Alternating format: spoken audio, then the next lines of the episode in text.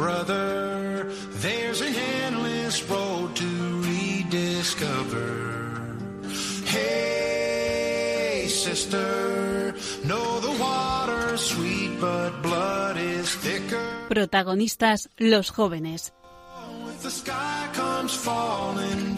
Hoy con los jóvenes de la parroquia de la Concepción de Madrid.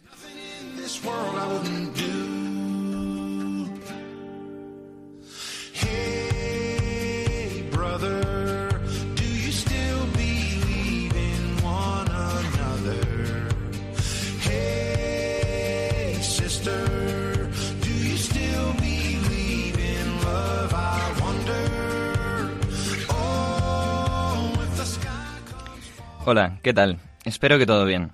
Esto es Protagonistas los Jóvenes, un programa que hacemos un grupo de jóvenes de la parroquia de la Concepción de Madrid.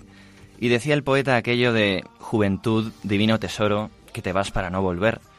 Bueno, pues nosotros no nos vamos a ningún sitio, sino que vamos a quedarnos contigo acompañándote hasta la medianoche.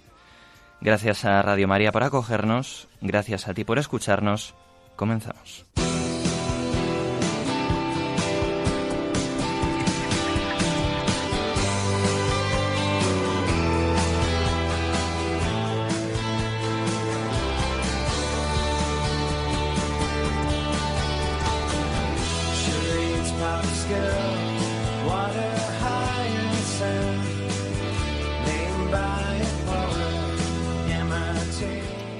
Pues como siempre hacemos, en el programa de hoy vamos a abordar el tema que toca tratar esta noche, el de la misión, desde distintas perspectivas.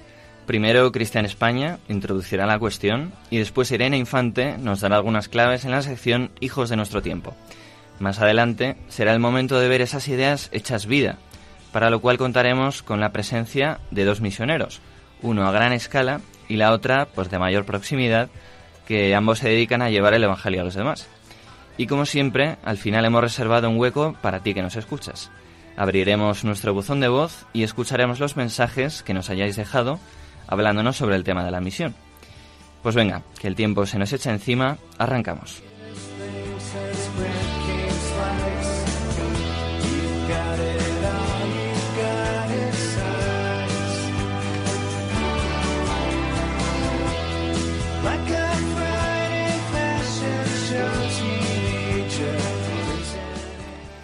Antes de nada, mm, cabe preguntarse, ¿qué es la misión? Bueno, pues podríamos decir, por usar una definición muy básica, que la misión consiste en llevar a Dios a los demás, o a los demás a Dios. Pero claro, ¿quién es Dios? Pues nos responde San Juan, Dios es amor. Por tanto, podríamos concluir que la misión es ante todo llevar amor a los demás. Pero ojo, no nuestro amor con minúscula, nuestro amor humano, sino el amor con mayúscula, el amor divino. Y la misión es también llevarles la vida, la vida con mayúscula. Y alguien que sin duda supo vivir esa vida de amor hasta el final fue la Madre Teresa, de la que ya nos habla Cristian España.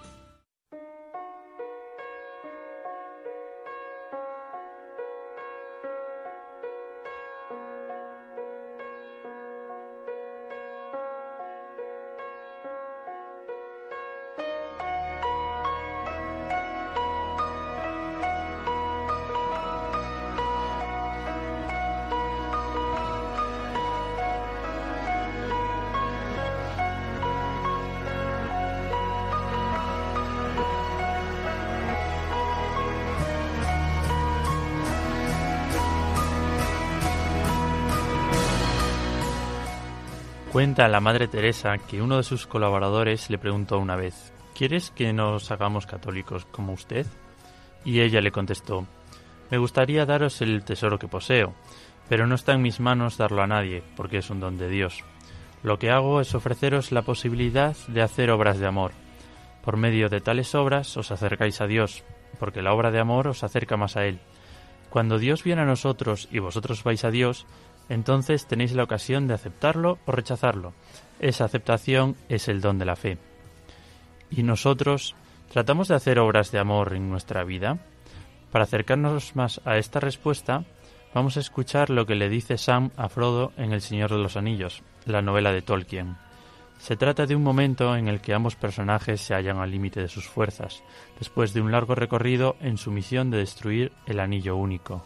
Igual que en las grandes historias, señor Frodo. Las que realmente importan. Llenas de oscuridad y de constantes peligros. Esas de las que no quieres saber el final. Porque ¿cómo van a acabar bien? ¿Cómo volverá el mundo a ser lo que era después de tanta maldad como ha sufrido? Pero al final, todo es pasajero. Como esta sombra. Incluso la oscuridad se acaba para dar paso a un nuevo día. Y cuando el sol brilla, brilla más radiante aún. Esas son las historias que llenan el corazón, porque tienen mucho sentido, aun cuando eres demasiado pequeño para entenderlas. Pero creo, señor Frodo, que ya lo entiendo. Los protagonistas de esas historias se rendirían si quisieran, pero no lo hacen. Siguen adelante, porque todos luchan por algo. ¿Por qué luchas tú ahora, Sam? Para que el bien reine en este mundo, señor Frodo. Se puede luchar por eso.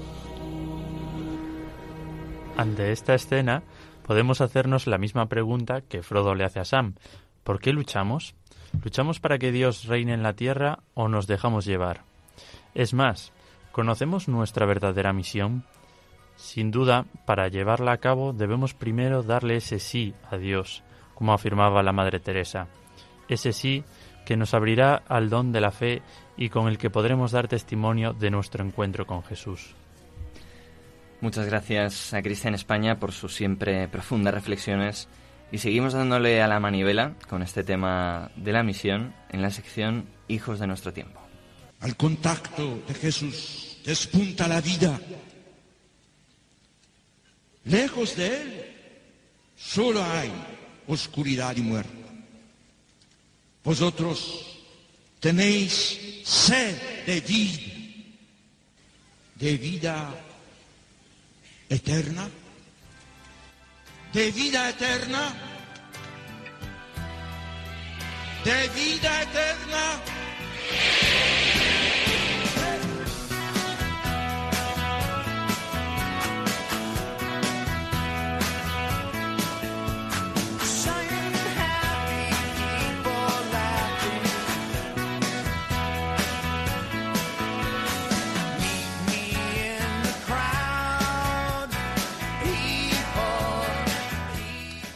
Irene Infante, ¿cómo estás? Pues muy contenta de estar aquí, Jaime. Y nosotros de que estés aquí. Bueno, pues vamos a hablar de la misión, ¿no? Eso es. Y bueno, déjame decir antes de nada que reconozco que tengo debilidad por el programa de hoy. Es que en nuestra parroquia hay tanto que contar sobre esto. es, cierto. Pues venga, vamos a situarnos ya en esto de la misión y ya vamos a empezar con, los hijos de nuestro tiempo, con esta sección. Muy bien. Bueno, igual que con otros muchos de los temas que hemos tratado, con la misión hay bastante confusión hoy en día. Lo primero, Jaime, ¿quién está llamado a la misión? Eh, bueno, pues todos los cristianos, ¿no? Eh, es decir, cualquier bautizado en realidad. Aunque a veces pensamos que los misioneros pues, son únicamente aquellos que entregan su vida en los países más desfavorecidos. Sí, o aquellos que tienen una vocación religiosa, ¿no? Eso es, pero en realidad todos los bautizados estamos llamados a la misión. Bueno, y te digo más, aun teniendo esto que dices claro, ¿no? Sabiendo que todos los bautizados estamos llamados a esto, creo que también entendemos el ser misionero con la perfección de las obras. ¿Y a qué te refieres con eso? Sí, a ver, me explico. Hablo de la perfección moral, de que cuando uno va a la misión debe ser la mejor versión de uno mismo, ¿no? Y verse capaz. Sí, efectivamente eso nos pasa bastante pero al final sabemos que la perfección moral pues es imposible y que ser cristiano no es ser perfecto. Ahí está. Por eso uno cuando va a la misión no va a hacer cosas por los demás, siendo perfecto. Aquí está entonces el engaño, ¿no? Eso es, así que nada de buscar perfecciones. El que es cristiano es el que es de Cristo. Sí, y no se te envía a ti a la misión por ser mejor, no se cuenta contigo por tus virtudes, por la misericordia de Dios, Él te quiere hacer en eso. No, no hacer eso, sino hacer en eso y hacer a otros a través de tus, de tus imperfecciones. Jaime, si me permites contar justo ahora algo de la parroquia sobre esto. No, ¿cómo no? Mira, me acuerdo de una vez que estábamos preparando un viaje de la parroquia, ¿no? Para ir con las misioneras de la caridad y en una de las reuniones preparatorias, ¿no? Que teníamos con, pues, con todos los misioneros, hablábamos de esto, de no confundir la misión con el voluntariado, que también podríamos llamar eh, volunturismo. Volunturismo, ¿eso Sí. qué es? Claro, voluntariado mezclado con un poquito de postureo y otro tanto de turismo. Qué gracia, pues está, está bien traído el término. ¿eh? Claro, es la mezcla, ¿no? Entonces es algo que se nos cuela también a los cristianos. Y el testimonio verdadero nos olvidamos que es la propia vida. A ver, ¿puedes explicar un poco más esto? Sí, a ver, me explico. Es la iglesia la que envía. Si no, uno no es misionero. Y la iglesia envía siendo consciente de la debilidad de sus miembros. Eh, si me permites, cito aquí a un maestro de la misión. El hecho de predicar no es para mí motivo de orgullo. No tengo más remedio y ay de mí si no anuncio el Evangelio. Mm, eso es de San Pablo a los Corintios, ¿no? Sí, ahí lo tienes. Vale, vale. Es decir, que el anuncio de Jesucristo y el dar testimonio con nuestra vida de que le hemos conocido y de que hemos tenido un encuentro personal con él, pues no lleva a la soberbia ni a querer buscarse a uno mismo. Es un bien para el otro, eh, un bien para el que no le conoce todavía. Claro, eh, nosotros en la parroquia lo hemos vivido en las sisters, en el ejemplo de cómo ellas viven, sin palabras o con muy pocas, únicamente pues fijándonos en los gestos, eh, fijándonos en cómo ellas viven, vemos la vida en la misión en ellas. O sea que la misión es que el centro sea otro, con mayúsculas, no nosotros. Implica como esa radicalidad, ¿no? Sí, y por qué como tantas otras veces lo que vivimos, si esto en principio deberíamos tenerlo claro, es otra cosa. Sí, yo creo que en parte, pues desde que surge el movimiento obrero allá por el siglo XIX, es decir, eh, la situación en la que vive la clase obrera a partir de la revolución industrial, pues da lugar mm, a nuevas ideologías políticas, ¿no? Pues el marxismo, el, el anarquismo, etcétera. Mm. Y esas corrientes de pensamiento, si bien en la teoría defienden pues la creación de una sociedad igualitaria, eh, en la realidad lo que, lo que han traído es mucha confusión acerca de para qué está hecho el hombre. Y también incluso dentro del cristianismo, ¿no? También hay una parte que yo creo que también se enfoca más en lo social, igual por influencia de esto, ¿no? Eliminando a Jesucristo del centro, o sea, desvinculando al hombre con su origen, con el creador. Mm. Sí, porque ya en la Ilustración se habían producido intentos pues de presentar a Jesucristo como un revolucionario político y posteriormente autores como Brandon identifican a Jesús con los celotes. Espera, no, y me he perdido. ¿Los celotes? Eh, O sea, ¿quiénes son los celotes? Pues mira, eh, eran un grupo religioso de la época de, de Jesús que buscaba la liberación política de Israel eh, del Imperio Romano. Por tanto, para ellos la promesa divina del Mesías se limitaba a eso, a una liberación política. Ah, o sea que directamente se elimina la parte eh, pues divina, ¿no? Y solamente Jesús viene a salvar políticamente al pueblo de Israel. Justo. Y por eso entonces en los 60 se desarrollan estas corrientes que vinculan a Jesús con ese libertador. Eso es. Eh, por eso es igual de erróneo vincular la misión con el cristiano perfecto que va a solucionar la vida a otros, que era lo que comentábamos antes, de este perfeccionismo. Eh, pues esto es igual de erróneo que eliminar a Jesucristo y a su iglesia para lograr una liberación política. Y anunciando esto, pero sin tener en cuenta al Señor. Ya es que al final eh, es la verdad con mayúscula la que libera al hombre, ¿no? No, no la política. ¿Qué razón tienes? Y qué claro nos queda todo, yo creo, tras estas explicaciones. O sea que Jesús, con su venida al mundo, nos trae la promesa de que si el grano de trigo no cae en tierra y muere, queda infecundo, pero si muere, da mucho fruto. Y nosotros somos ¿no? esos granitos viviendo en su iglesia. Pues a entregarnos entonces al Señor, es lo que toca. Eh, en la misión también, porque como bautizados estamos llamados a ello. Sí, eso yo creo que nos ha quedado claro, ¿no? Después de, del programa de hoy. Y viviendo también de su espíritu. O sea, para que sea Mm. Él, ¿no? Quien haga también en nuestra vida ordinaria, en lo concreto, en nuestra familia, con nuestros amigos, siendo esa sal de la tierra, ¿no? Y esa luz del mundo a la que Él nos llama. Y como decíamos antes, a ver, sin enfocarnos en nosotros, con nuestras perfecciones o nuestras luchas individuales. Pues un día más, Irene, eh, muchas gracias por estas explicaciones tuyas que, que tanto nos iluminan. Nada, gracias a ti. Pero bueno, no me despido de ti todavía porque la sección Hijos de nuestro tiempo eh, vuelve el mes que viene, pero eh, tú sigues todavía sí, por aquí. Sí, sí, por aquí me quedo. Así que nada, hasta dentro de un ratito. Venga, Muchas gracias. a ti, a ti. Hasta ahora.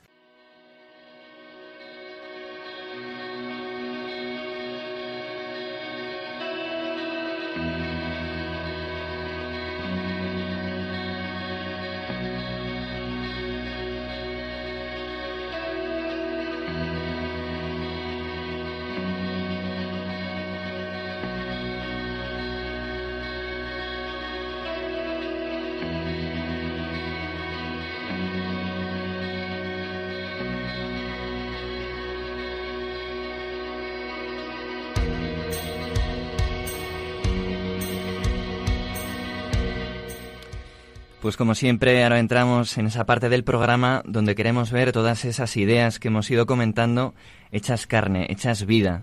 Y para eso saludo de nuevo a Irene Infante, a la que no le ha dado tiempo a irse muy lejos. Hola Jaime, efectivamente, aquí estoy. Bueno, aquí nos traes hoy al estudio. Pues mira, traemos hoy a María Rey. María, ¿verdad? Que está aquí con nosotros. Bueno, María tiene 20 años, eh, yo creo que tú y yo nos conocimos en Acción Católica hace cuánto tiempo ya, ¿10 años? Sí, más o menos. Más o menos, ¿no? 10 años más o menos. Y María estudia Ingeniería Naval, ¿es? ¿Vale? En la Poli. Sí, en la Politécnica. Ah, vale. ¿Y en qué curso estás, María? Estoy en tercera de carrera. En tercero de carrera, madre mía. es que es verdad que nos conocimos hace un montón. Bueno, y cuéntanos algo más de ti. Bueno, pues yo soy la segunda de seis hermanas y, bueno, gracias a Dios he vivido una familia en la que se ha inculcado la fe y nada, pues muy contenta. Qué bien. Pues hoy queríamos entrevistarte porque, bueno, con este programa de la misión yo creo que tú nos tienes algunas cosillas que contar, ¿no? Sí. pues, a ver, lo primero, cuéntanos dónde has estado y, y luego también, después de eso, ¿no? ¿En qué consisten las misiones que se organizan desde, desde la parroquia, desde la concha? Bueno, pues yo he estado en dos sitios de misión, ¿no? Antes de conocer a, la parroquia de la Concha. El primer año estuve en Paraguay, en 2018, eh, con los hermanos de la Salle. Y luego ya el año siguiente estuve en Etiopía con las Sisters y fui con la delegación de misiones de Madrid. Vale, o sea que justo dos años seguidos sí estuviste. Vale. Y mm, así como para que se sitúen un poco nuestros oyentes, ¿Cuánto tiempo estuviste más o menos en una y otra? Porque imagino que fuiste en verano, ¿no? Sí. Ah, vale. Y bueno, en Paraguay estuve un mes entero, del 7 de julio al 7 de agosto, y luego en Etiopía pues estuve pues casi un mes. Un poquito menos, pero sí. ¿Y cómo surgió eso de pues irte a Paraguay, irte a Etiopía? Pues a ver, yo desde pequeñita lo he vivido porque mis tíos llevan yéndose a, a países de misión en en estancias de corta duración, ¿no? Y pues desde pequeña les veía irse y, volver con una sonrisa oreja a oreja y, una felicidad que, bueno, pues que te engancha, ¿no? Y, a mí siempre me daba un poco de envidia y cuando me cambié de cole en bachillerato a la Salle me ofrecieron la, oportunidad de, de, poder vivir algo así parecido y pues me apunté sin pensarlo, vamos. Claro, claro, o sea que es algo que te ha venido desde casa, ¿no? También por la familia y... Sí, sí, sí, totalmente. Ya. Y mm, tanto de, esta estancia en Paraguay como, como en Etiopía, ¿qué podrías decir que te has llevado de estas misiones? ¿Qué has aprendido, no? Pues... Pues la verdad que de cada sitio algo diferente, ¿no? Porque, por ejemplo, en Paraguay lo que más hice fue eh, obra, ¿no? De, Con cemento y ladrillo. y bueno, estuve con niños, pero bueno, con menos tiempo, ¿no? Y, en Etiopía fue totalmente diferente porque estuvimos en una casa de las sisters donde todo eran niños. Mm. Y, bueno, pues yo lo que lo que me he llevado pues es la sonrisa de todos los niños, ¿no? Y, luego que lo piensas y te vuelves con más de lo que has sido. Sí, yo creo que eso es algo que siempre lo escuchamos, ¿no? Cuando uno vuelve de, de la misión, que uno va allí pretendiendo hacer algo y en el fondo lo que hace es, eh, pues, como que uno vuelve, vuelve lleno, ¿no? O sea, que, que es más lo que uno recibe que lo que uno es capaz de dar. Muy bien, pues ahora vamos a hacer un pequeño paroncito para escuchar una canción de Hakuna que tiene bastante que decirnos sobre esto.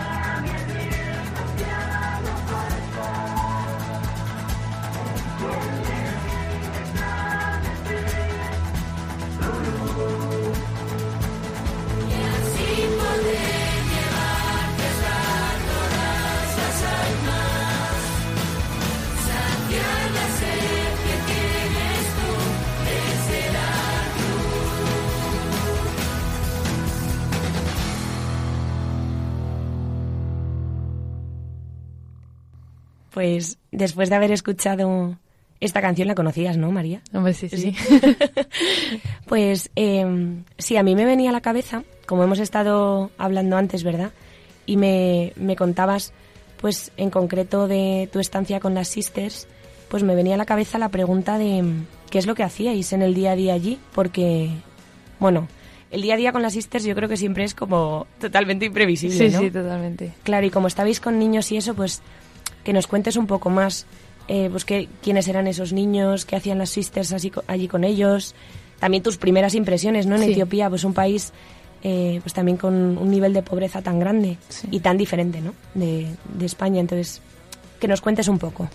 Bueno, pues cuando llegamos a... Yo estuve en, en un sitio de Etiopía que se llama Debre Marcos y, y, bueno, pues el día a día era un poco... Te levantabas y lo primero que hacías era ir a misa, ¿no? Que esta vez no era tan temprano porque el, el, cura que estaba allí era mexicano y dijo que tan temprano no se iba a despertar. Es que, pero tampoco os levantabais a la hora de las sisters, ¿no? No, a no, las 4.40. No, no, no, Nos levantamos como a las 7 menos cuarto o así. Sí. Y, y, bueno, pues como era una casa de niños, pues eh, un día se levantaban 10, otro día 20, claro. otro día 5, depende ¿no? del día. Y bueno, pues después de misa desayunábamos así un poquillo y bajamos a despertar a los niños. Y entonces, pues bueno... Porque, perdón, ¿los niños vivían allí en la casa? Sí, ah, eh, estaban, había sitio de niños y sitio de niñas. Vale. Y, y, en el sitio de las niñas estaban también un par, eh, bueno, como siete o así que tenían handicap, ¿no? Que tienen una deficiencia mental. Y bueno, pues lo, teníamos que darles de comer y, y nada, moverles un poco, ¿no? Eh, pues porque estaban siempre en silla de ruedas, ¿no? Y para que viesen un poco. Y luego, pues con los otros niños, pues, eh, por ejemplo, con los niños jugábamos al fútbol. Uh -huh y con las niñas estaba techado, entonces siempre llovía, pero con los niños podíamos jugar al fútbol. Y con las niñas, pues eh, estábamos en clase, les dábamos inglés, tal, y si no llovía, pues jugábamos a las cartas, a, a, la comba, pues a cualquier cosa. Claro, claro. ¿Y cuántas, cuántas niñas y niños tenían allí en esa casa?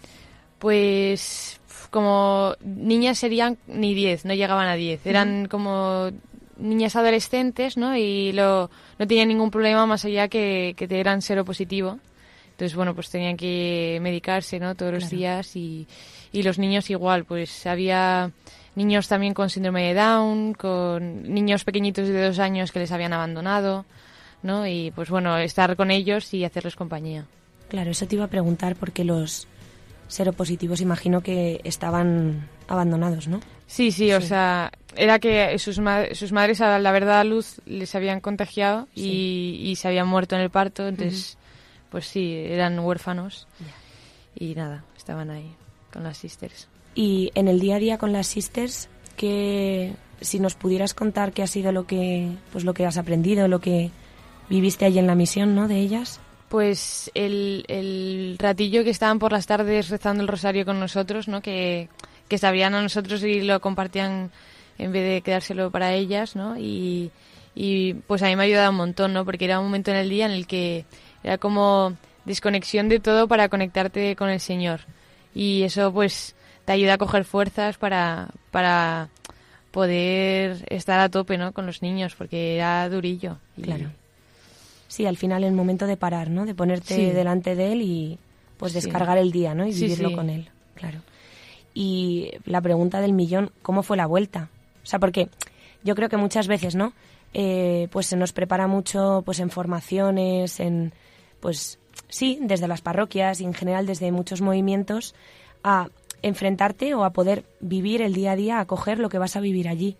Pero luego la vuelta, yo creo que es como desde la experiencia, ¿no? Lo que más en ocasiones cuesta, que uno está como entre dos mundos y cómo lo viviste tú eso.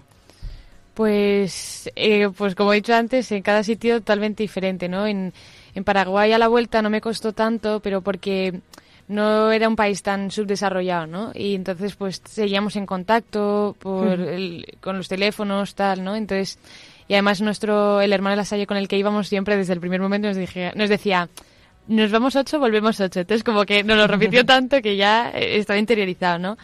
Pero en Etiopía sí que es verdad que a mí el inicio de la misión allí me costó mucho más eh, y ya cuando conectas, ¿no? Con, sobre todo con los niños, eh, luego es muy, muy duro. O sea, yo me acuerdo que nos fuimos a las 4 de la mañana y los niños ni se levantaban a las 7 para ir a misa y a las 4 se levantaron para despedirse de nosotros y fue un momento muy duro, pero sí que es verdad que luego cuando llegas a, a España, ¿no? Pues eh, sigues yendo a, a formación y, eso te ayuda, ¿no? Y a tener esperanzas de que los niños están bien, ¿no? Y que es un poco la preocupación que por lo menos yo tengo, ¿no? Cuando vuelves a España, de saber si los niños siguen bien y obviamente sí, porque tú has estado ahí y realmente has formado parte más o menos del paisaje, ¿no? No puedes eh, cambiarles la vida porque porque muchas veces no les vuelves a ver, ¿no? Y eso es hacerles más daño de que ayudarles. Sí. Y al final que las que se quedan allí en el día a día, ¿no? En la entrega son las son sisters, ¿no? la esencia. Eso es. Sí, como que nosotros solo somos esas herramientas. Sí. Y ya para ir terminando, la última pregunta sería pues cómo ha ido viviendo tu familia esa implicación tuya con la misión, antes que nos hablabas, ¿verdad? De pues de tus tíos. Imagino que con mucha alegría o con preocupación en algún momento. Pues la verdad que siempre con alegría, siempre nos, nos intentan ayudar en todo y, bueno, pues como la, primera que empezó en este mundillo, ¿no? Por así decirlo, fue mi hermana mayor, que se fue a, Perú casi dos meses, porque mis tíos estuvieron allí dos años y pues aprovechó para irse. Y, y, bueno, pues es que mis padres siempre que nos ven con una sonrisa en la cara y ven que es algo que, que nos hace alegres, pues, pues felices, pues nos ayudan, ¿no? Y, y pues en el viaje, eh, pues eh, estando allí nos hablaban, ¿qué tal estáis? Y lo viven muy bien. Nos echan mucho de menos, ¿no? En el tiempo que estamos allí, pero, pero luego eh, a la vuelta lo coges con, con, más fuerza y... Claro. Sí, esa alegría compartida, ¿no? Con ellos. Sí, sí, sí. Qué bien, María. Oye, pues nada, muchísimas gracias. Gracias por haber estado aquí con nosotros. Ha sido un placer escucharte y nada, seguir con la misión. Muchas gracias. Gracias, María. Hasta luego.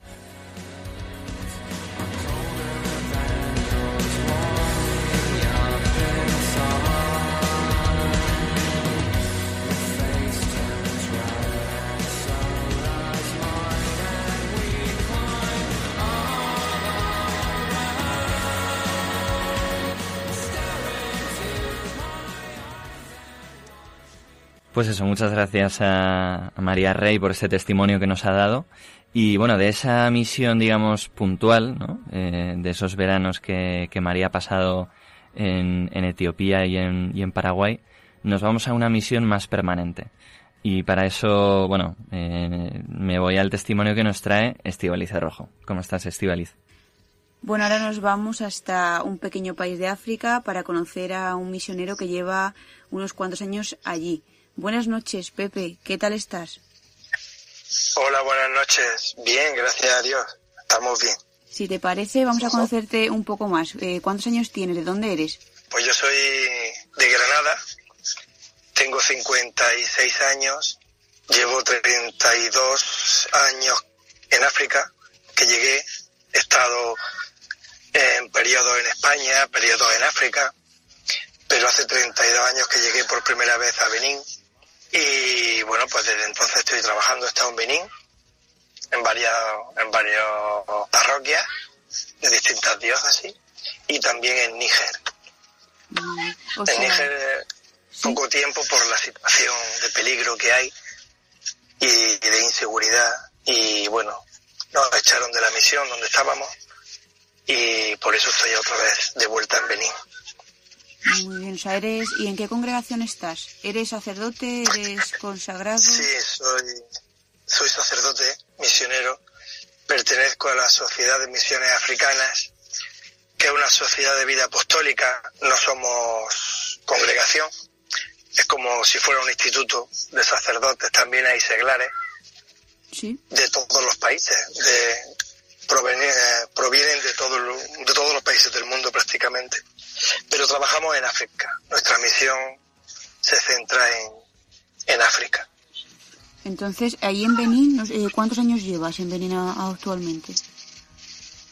Bueno, llegué, no, este, el año pasado, hace dos años estaba en Níger y este curso he vuelto a Benín. Ah. En Benín he estado, estuve en Pedré, siete años, luego estuve en Banicuará, tres años, luego he estado en Níger, y otra vez estoy de vuelta aquí en, en Benín.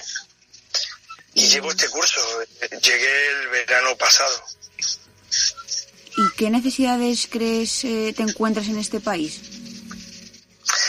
Bueno, venía a un país pobre, no es el más pobre de África, Níger es mucho más pobre, o Centroáfrica, pero Níger, eh, Benín, perdón, es un país pues de los 10 más pobres de África. Las necesidades son, bueno, pues las necesidades básicas. Eh, comida, comida buena, porque hay mucha malnutrición. Hay mucha malnutrición, sobre todo infantil. Eh, se come pero mal. No están, no tienen la, las proteínas ni las vitaminas necesarias. Sobre todo los niños. Y luego el problema del agua también, sobre todo en el norte del país. El agua escasea, el agua potable. Pero tenéis a mano, tenéis a mano cerca agua vosotros. Bueno, nosotros hacemos pozos y, y vamos tirando de esa manera, sí. No es fácil.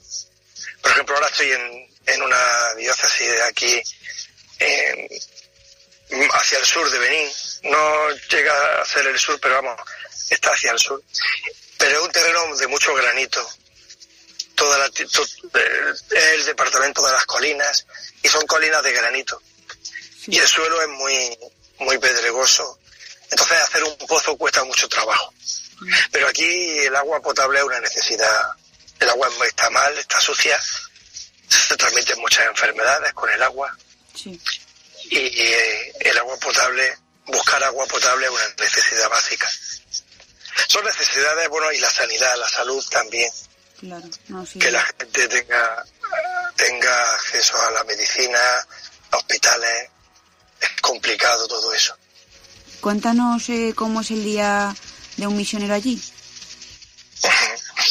bueno, pues nos levantamos muy temprano, que aquí vivimos con el, con el sol. A las 5 de la mañana estamos ya, estamos en pie. Luego tenemos, bueno, tenemos la, con la comunidad, tenemos la Eucaristía, temprano, a las seis, seis y media, depende del sitio. Ya tenemos la Eucaristía, luego la gente se va a trabajar al campo. Aquí hay mucha gente que trabaja haciendo grava con, un, con mazas de hierro, machacando el granito para hacer grava para la construcción.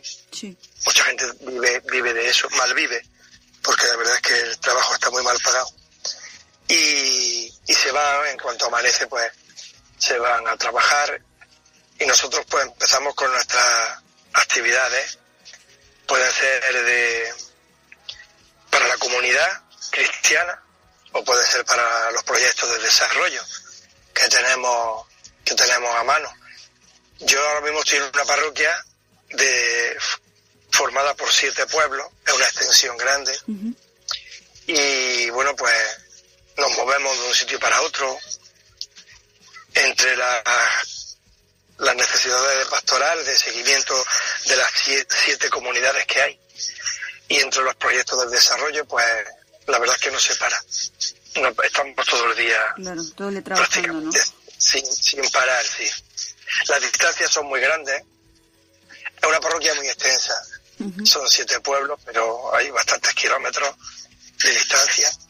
El domingo intentamos visitar, celebrar, estamos tres sacerdotes, intentamos visitar las siete comunidades el domingo y entre semana pues intentamos también hacer todo lo que podemos entre semanas.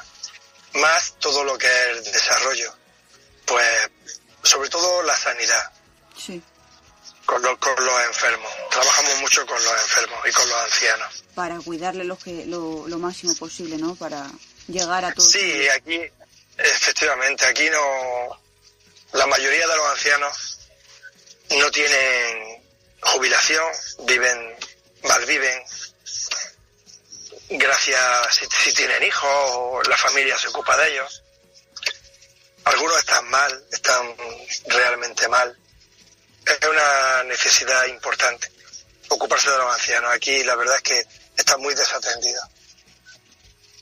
¿Y dirías que, mm, que lo más difícil a lo que te enfrentas el día a día es la seguridad, la falta de, agua potable?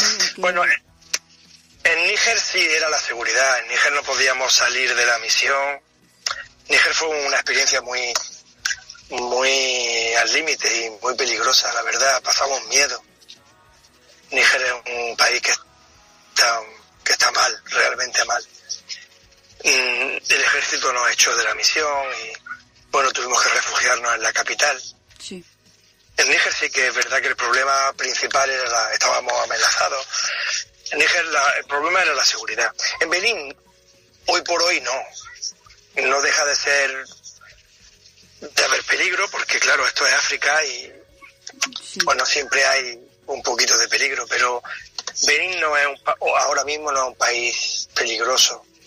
Aquí, bueno, la- los desafíos más grandes es, bueno, pues el agua potable, la formación de la gente y la sanidad. Son esos tres bloques en donde nos movemos a nivel de desarrollo humano. La formación, formación amplio en todos los sentidos, de no solamente a nivel intelectual, sobre todo con los adultos, sino formación de, de- de- para trabajar en el campo, para, para la prevención de enfermedades, en fin, una formación en sentido amplio. La, el agua potable y luego la- los problemas de salud. Vale. Esos son los principales desafíos que hay. Y después de nada menos que 32 años de misión allí en África, ¿recuerdas alguna situación así gratificante que hayas vivido? Sí, muchas, muchas, sí, claro que sí. Recuerdo con mucho cariño una vez que, bueno, estábamos en Peré, en aquel momento, Sí.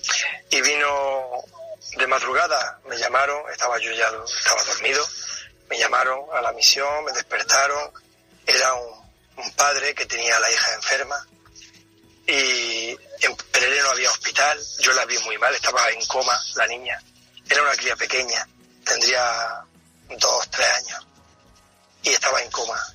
Entonces la, la monté en el coche, hicimos un viaje largo hasta el hospital, con, en fin, yo intenté correr todo lo que pude, y llegamos, en fin, llegamos a tiempo para, para que le ingresaran y tenía un paludismo cerebral, se salvó, estuvo un, un tiempo en el hospital, un tiempo grande, un tiempo largo, en el hospital, pero salió adelante.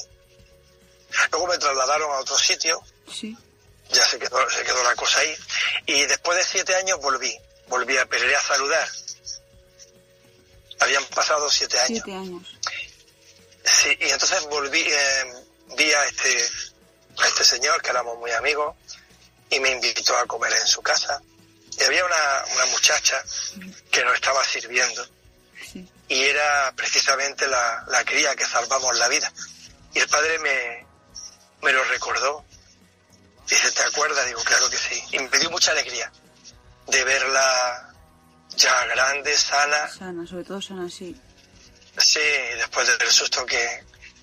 Quiero decir, aquí se salvan muchas vidas. Es verdad que no llegamos a todo lo que se necesita, pero quiz- quizás lo más gratificante sea esa satisfacción de, de que realmente se salvan vidas. Se salvan vidas. Y eso es muy bonito, muy bonito. Y luego la- la- el agradecimiento de la gente, ver crecer a los niños cuando salva algo, en fin. También se entierran a muchos, por desgracia. Pero cuando salva una vida es muy gratificante, es muy bonito. Cualquier esfuerzo merece, merece la pena. Pues sí, la verdad es que son testimonios pues que nos ayudan mucho a ver cómo es vuestro trabajo en fuera de, vuestras casas, de vuestra familia y cercanía. Y bueno, pues nada, queríamos agradecerte tu tiempo, ¿no? Y que nos hayas podido contar un poco lo que hace un misionero, a lo que se dedica. Y, y nada, que muchísimas gracias por entregar tu tiempo y, y seguir cuidando a los, a los demás desde, desde aquí. Muchas gracias a vosotros por, por el interés y por haberme, por haberme llamado. Sí, es, un- es un- para nosotros una alegría poder compartir lo que, lo que hacemos, lo que es la misión. Sí, y a nosotros escuchar. estamos, estamos para la gente, aquí es para la gente, Pues para mejorar, mejorar la calidad de vida de, la- de las personas. y estamos seguros que, que lo hacéis que lo hacéis sin duda Sí, Así lo, intentamos, nos entregamos, nos es, entregamos a, entregarse a los demás Pues nada, Pepe, muchísimas gracias y esperemos que te vaya todo muy bien. Muchas gracias a vosotros igualmente. Vale, un abrazo muy fuerte. Un abrazo, un abrazo.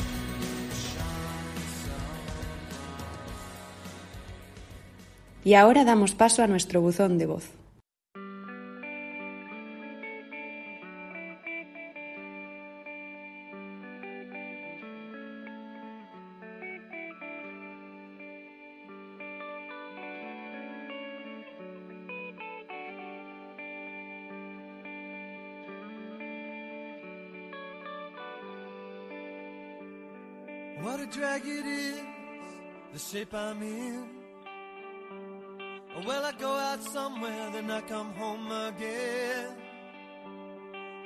Cigarette, cause I can't get no sleep. There's nothing on the TV, nothing on the radio that means that much to me.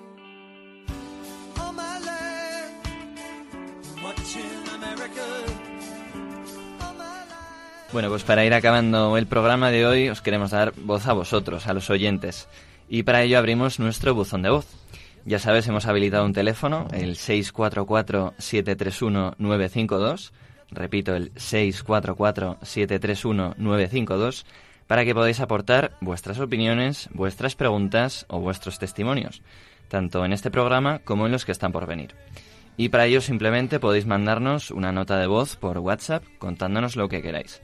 Es importante, eso sí, que el mensaje pues, no supere los 20 o 25 segundos de duración para que dé tiempo a incluir varios en cada programa.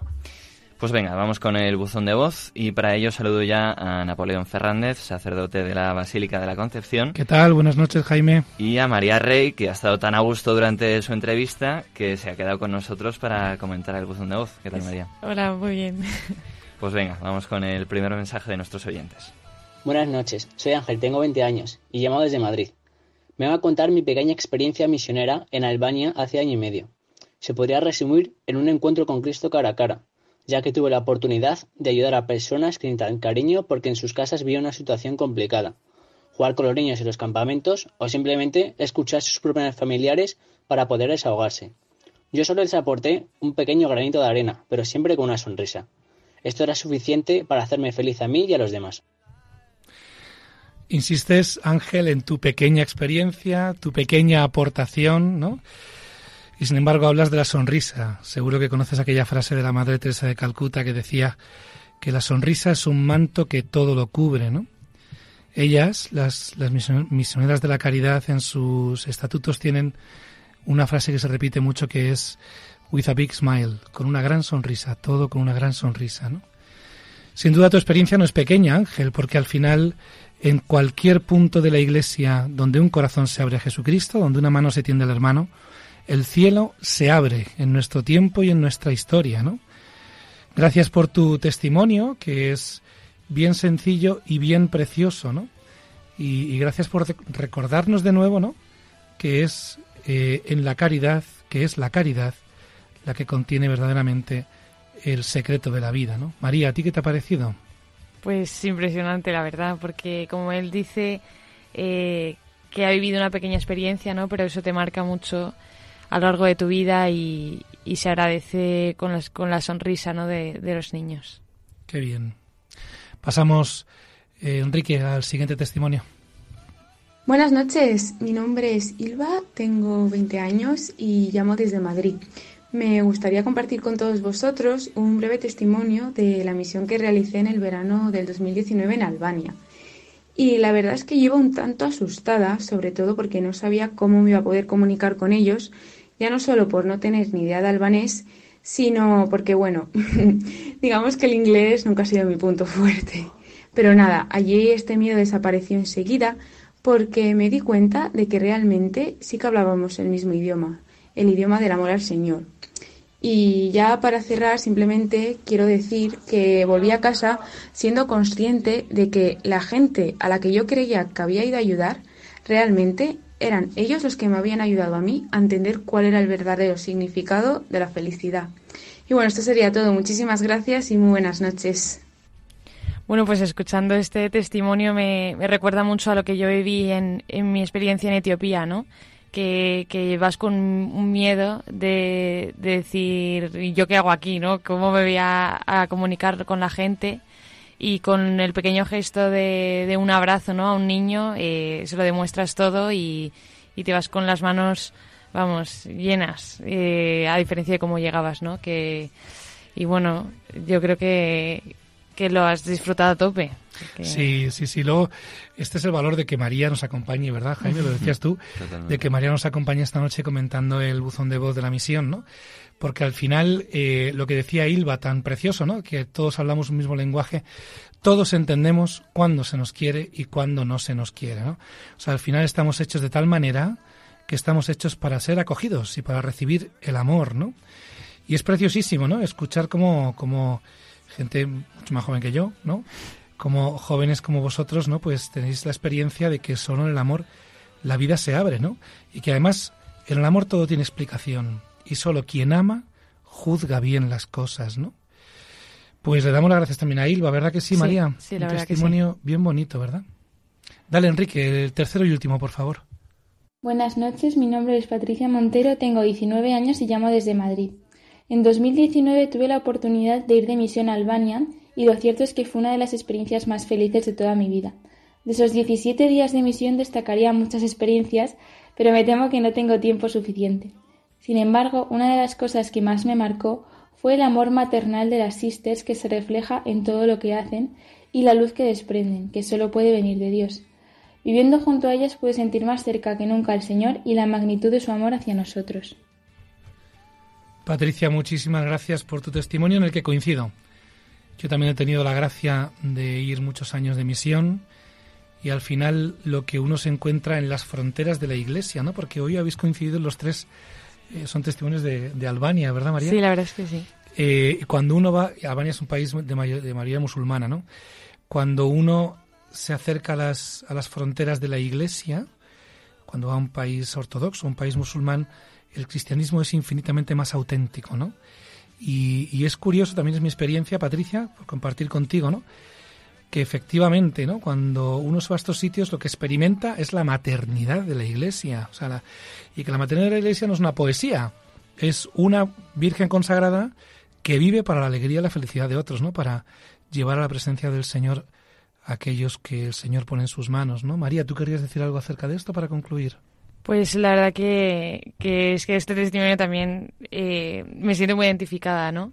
Porque sí que es verdad que en mi caso no se veía mucho a las sister, pero es que cuando las veía se notaba mucho la, presencia, ¿no? Y, el amor a los niños que, que te da una lección de vida impresionante.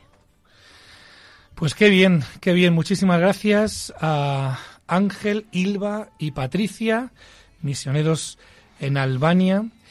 Y nada, pasamos la palabra al conductor del programa, Jaime, para que... Muchas gracias a ellos y también a vosotros, eh, Napoleón y, María, por estos testimonios que nos traéis eh, todos los meses y que a mí personalmente, y estoy seguro eh, también a muchos de nuestros oyentes, nos ayudan mucho, nos ayudan a, a plantearnos muchas cosas y, y, que son testimonios que nos ayudan mucho.